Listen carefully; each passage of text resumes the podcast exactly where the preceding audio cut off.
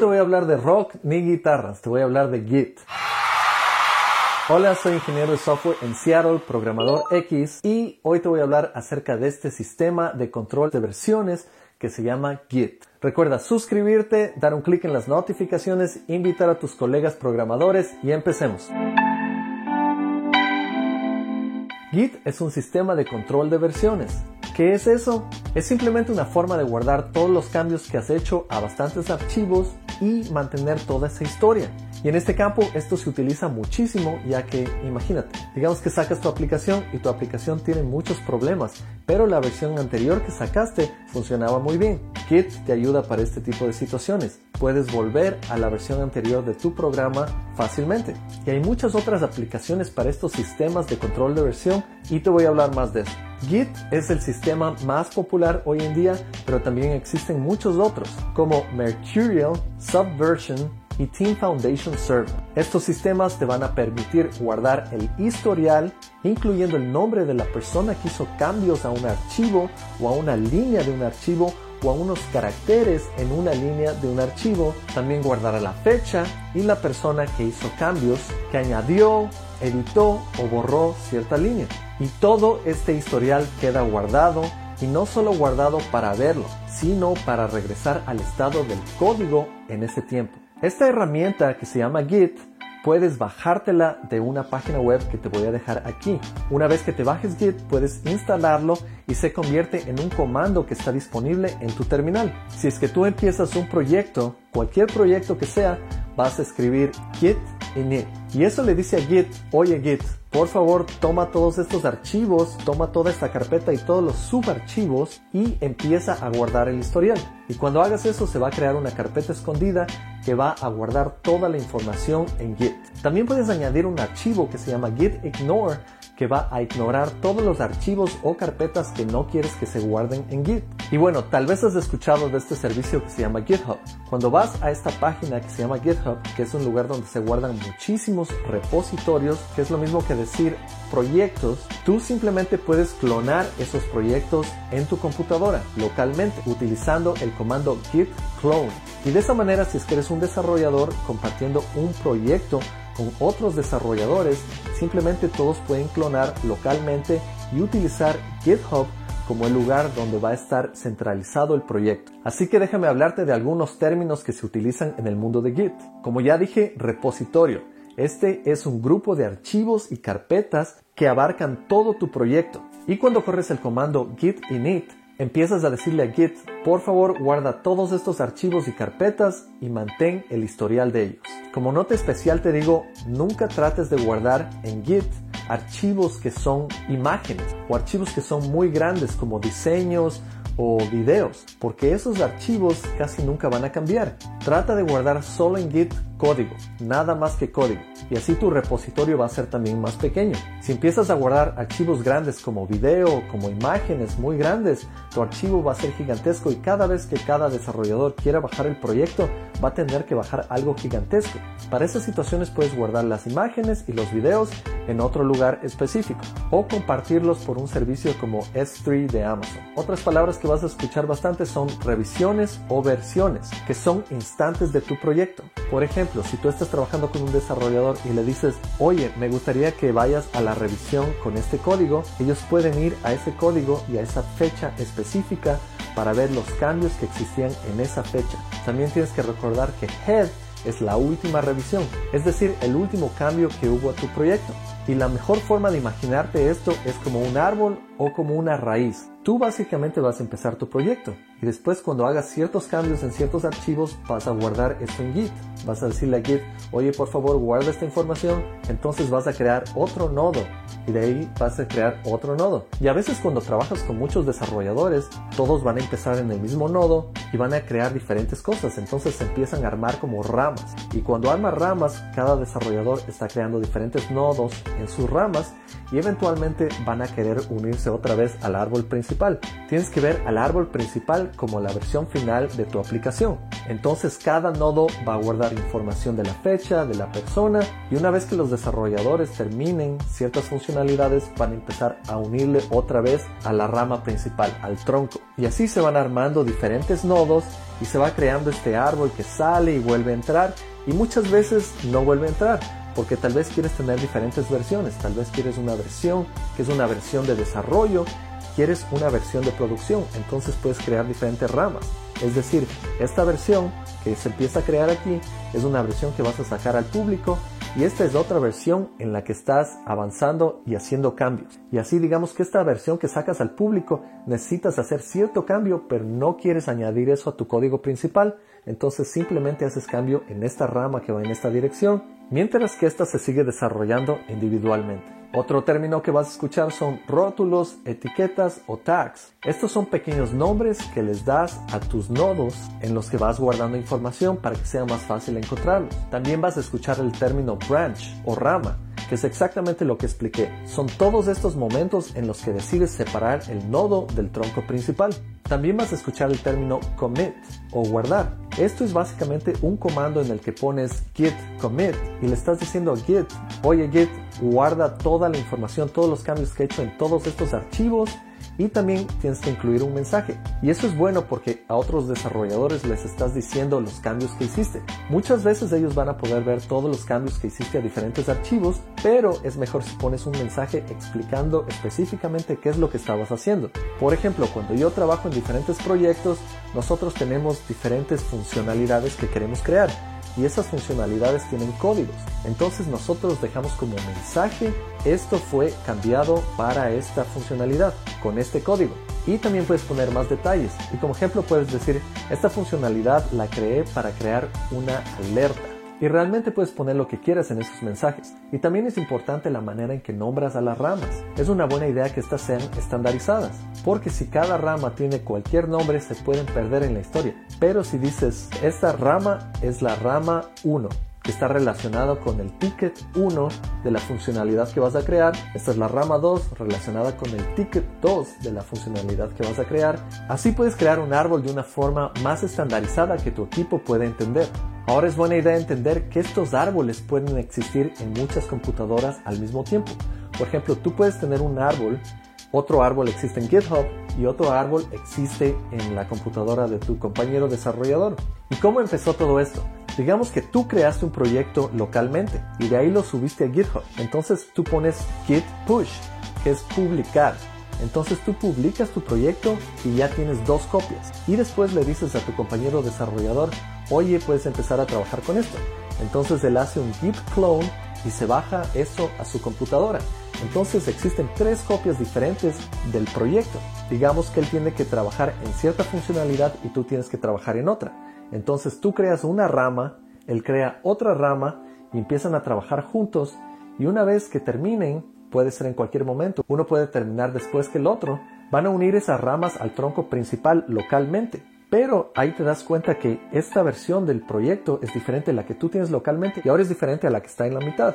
Entonces es una buena idea que cada uno empuje ese código utilizando git push y ese código se va uniendo y este sistema es inteligente y te puede ayudar a que todo funcione para que no haya problemas. Claro que hay situaciones en las que pueden haber conflictos si es que esta persona está trabajando en la misma área de código que esta otra persona. Y también hay procesos que ayudan que este sistema sea más fácil. Otra palabra que vas a encontrar es merge. Merge es unir. Y cuando corres el comando git merge, estás uniendo una rama a otra rama. Entonces tienes que especificar qué rama vas a unir con qué otra rama. Porque un tronco al final es una rama también. Entonces puedes poner git merge esta rama con el tronco. En situaciones donde estás trabajando en una compañía con muchísimos desarrolladores al mismo tiempo, todos van a estar trabajando en diferentes versiones del proyecto y creando diferentes ramas. La mejor manera de que no hayan conflictos entre los cambios de esos desarrolladores es que creen un merge request. Eso vas a escuchar bastante también. Merge request o pull request. Y eso significa hacer un pedido para unir estas ramas, para hacer un merge. Pero no va a ser finalizado hasta que una persona haga un review, haga una revisión de tus archivos y diga todo está bien, no hay conflictos, podemos unirlos. Y él o ella aplasta un botón para que se unan las ramas. Van a haber otras situaciones donde van a haber conflictos, van a haber cambios que no tienen sentido entre sí. Entonces esto no se puede unir. Tienes que pedirle a la persona que revise manualmente los cambios. Esta persona tiene que hacer unos arreglos manuales para que las dos funcionalidades que tienes sigan funcionando bien y ahí sí podamos otra vez intentar hacer un merge request y ahí sí la persona que revisa diga no hay ningún problema aquí, podemos unir estas ramas y así la rama continúa sin ningún problema. Y ahora te das cuenta del poder de Git. Imagínate en el pasado, sin un sistema como este, los desarrolladores tenían que pasarse archivos y corregir cosas manualmente. Y si trabajabas en una compañía con cientos de desarrolladores y quieres hacer un proyecto más complicado, sería imposible hacer esto. Pero ahora con este sistema de Git puedes guardar tener copias del mismo proyecto y hacer pequeños cambios que eventualmente son autorizados para unirse con el proyecto principal y terminan siendo el código final. Y esta palabra que mencioné, conflictos, es muy importante. Eso vas a verlo muchísimas veces cuando estás uniendo código. Y lo bueno es que hay muchísimas herramientas que te van a ayudar a lidiar con conflictos. Por ejemplo, yo uso IntelliJ e IntelliJ me ayuda automáticamente diciéndome cuáles son las partes que tienen conflictos, cuáles son las partes que puedo arreglar automáticamente porque el sistema ya es inteligente, ya puede hacer muchas cosas por mí y qué otras partes yo necesito arreglar manualmente. Y la verdad no es que necesitas IntelliJ para hacer esto, hay muchísimas herramientas allá afuera que te van a ayudar a hacer tu trabajo mucho más rápido. Hay plugins para VS Code también o puedes hacerlo manualmente directamente desde la terminal sin utilizar ninguna de estas herramientas. Otro término que vas a escuchar bastante es diff o cambios. Esto se refiere a la diferencia entre un archivo y otro en diferentes tiempos o en diferentes ramas. Por ejemplo, si una persona hizo un cambio y otra persona hizo otro cambio en el mismo archivo, un div de esos archivos es una representación gráfica de los dos archivos al mismo tiempo indicándote con colores cuáles son las diferencias, qué partes fueron añadidas, qué partes fueron cambiadas, qué partes fueron borradas. Y esto ayuda muchísimo cuando quieres arreglar conflictos. También tienes el término flatten, que ayuda muchísimo para coger muchos nodos y unirles y convertirles en un solo nodo. Por ejemplo, si está el tronco principal y un desarrollador empieza a hacer cambios en su rama, hace muchísimos cambios y después quiere unirse otra vez a la rama, puede hacerlo, pero en la historia va a quedar guardado todos estos cambios que él hizo hasta regresar aquí. Y muchas veces cuando trabajas en un proyecto grande no quieres ver todos esos detalles de los cambios de esta persona. Quieres simplemente ver un cambio general de todo lo que él hizo para implementar una nueva funcionalidad. Entonces puedes hacer flattening, que es como aplanar todos esos nodos y le conviertes en un solo nodo y así cuando veas el historial de tu árbol puedes ver simplemente unos nodos con las nuevas funcionalidades y no se vea tan complejo con tantos nodos que muchas veces no es necesario ver. Al final eso te ayuda en un proyecto y si por alguna razón quieres ver todos los detalles de ese nodo, puedes preguntarle a la persona y decirle, oye, puedes ver localmente todo lo que tenías y esa persona te puede enseñar. Pero eso pasa muy raramente y a veces es mejor hacer que todo quede aplanado para que el árbol sea mucho más claro. Otro término que vas a escuchar es stash o shelf que te permite archivar los cambios que tenías y no guardarlos como parte de tu rama. Imagínate que estás haciendo ciertos cambios y después te das cuenta que no quieres incluir eso en tu nodo. Puedes hacer un stash y les guardas estos archivos o estos cambios temporalmente y después haces otros cambios que necesitas y los pones en tu nodo. Y esas son las funcionalidades principales de Git. Ahora va a ser muy raro que trabajes con otro sistema, pero existen otros. Hay otros que tienen otra manera de hacer las cosas. Algunos son distribuidos como Git y Mercurial y otros son centralizados como CSV y Subversion. Distribuido es exactamente lo que expliqué, que tienes muchas copias de tu proyecto en diferentes lugares. Eso significa que está distribuido en diferentes partes. Centralizado significa que solo existe en un lugar y los cambios solo pueden hacerse directamente en ese lugar.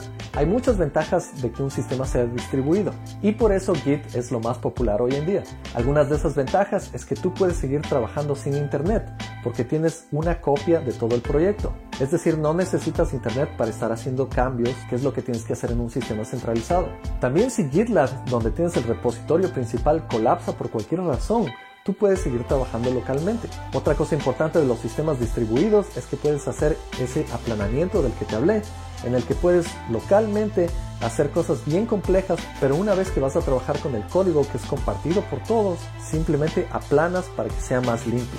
Lo bueno de este sistema también es que los recursos también son distribuidos, es decir, tú no tienes que utilizar todos los recursos de un servidor como en un centralizado, sino que cada desarrollador utiliza los recursos de sus computadoras. Otra cosa importante es que estas ramas te dan la flexibilidad para hacer prototipos. Digamos que quieres probar algo, entonces puedes crear una rama y si no funciona nunca tienes que unir esa rama. O si encontraste un error en producción, simplemente puedes crear una rama, hacer la corrección y después unirla. Y te recomiendo si es que vas a hacer Git que leas bastante de buenas prácticas, porque hay muchísimas cosas que no son solo código. También tienes que aprender buenas prácticas para crear menos conflictos con otros desarrolladores. También te recomiendo que busques más plugins y también herramientas. Por ejemplo, SourceTree es uno que yo utilizaba bastante que te permite visualizar Git como un árbol con ramas. Porque cuando usas Git desde la terminal puedes verlo, pero a veces es un poco confuso. Hay muchísimas herramientas que te permiten ver tu árbol de una manera más clara. Y GitHub es una de estas plataformas para guardar repositorios, pero hay muchísimas más. Puedes utilizar GitLab, puedes utilizar Bitbucket, Team Foundation Server, AWS Code Commit. Yo he utilizado todas estas herramientas en diferentes proyectos y todas estas herramientas tienen las mismas funcionalidades pero a veces solo tienen diferentes nombres. Por ejemplo, alguna va a llamar Pull Request a Merge Request, pero al final todos hacen lo mismo.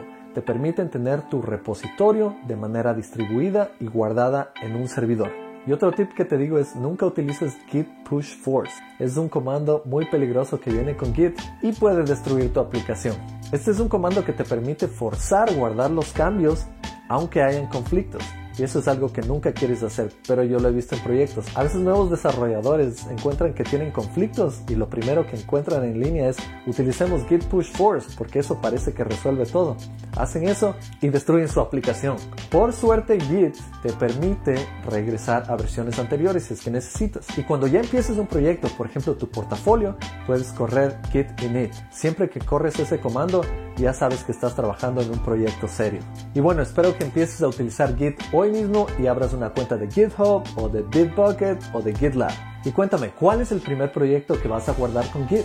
No te olvides de suscribirte, de activar las notificaciones, de contarles a tus colegas acerca de este canal y nos vemos en la próxima. Chao.